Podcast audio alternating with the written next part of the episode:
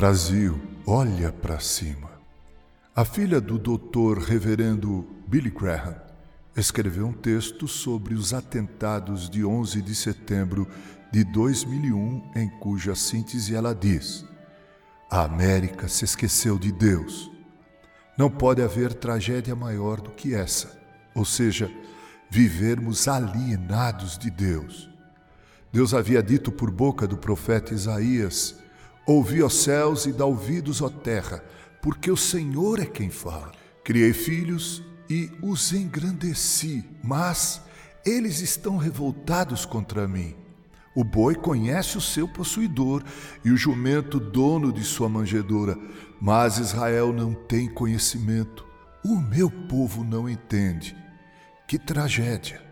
O povo a quem Deus escolheu fez uma aliança e se revelou de forma especial e distinta, simplesmente não tem o conhecimento e nem o entendimento que dele se espera.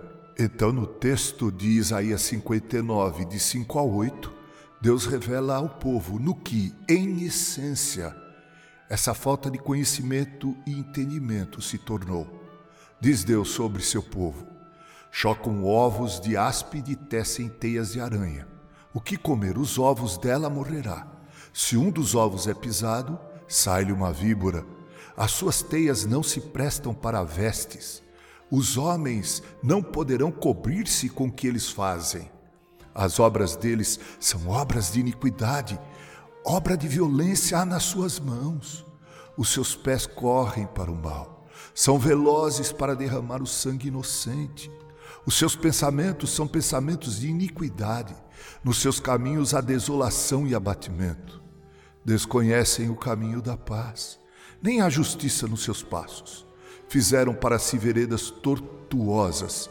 Quem anda por elas não conhece a paz. Hum. Sem o conhecimento de Deus, o homem é essencialmente um ser que premedita o mal, ama a violência, é veloz em praticar o mal e derramar sangue e sangue inocente. Seus pensamentos são eivados de iniquidade e em seus caminhos não há paz. Amado, hoje Deus convida você e a mim e a toda a nação brasileira nos mesmos termos que o fez por boca do profeta Isaías. Vinde, pois, diz o Senhor, e arrazoemos.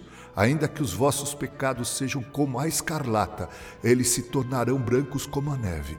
Ainda que sejam vermelhos como o carmesim, se tornarão como a lã.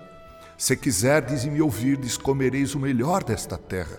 Mas se recusardes e fordes rebeldes, sereis devorados à espada, porque a boca do Senhor o disse.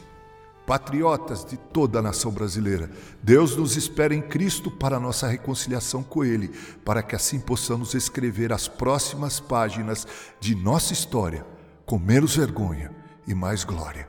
Com carinho, Reverendo Mauro Sergio Aiello.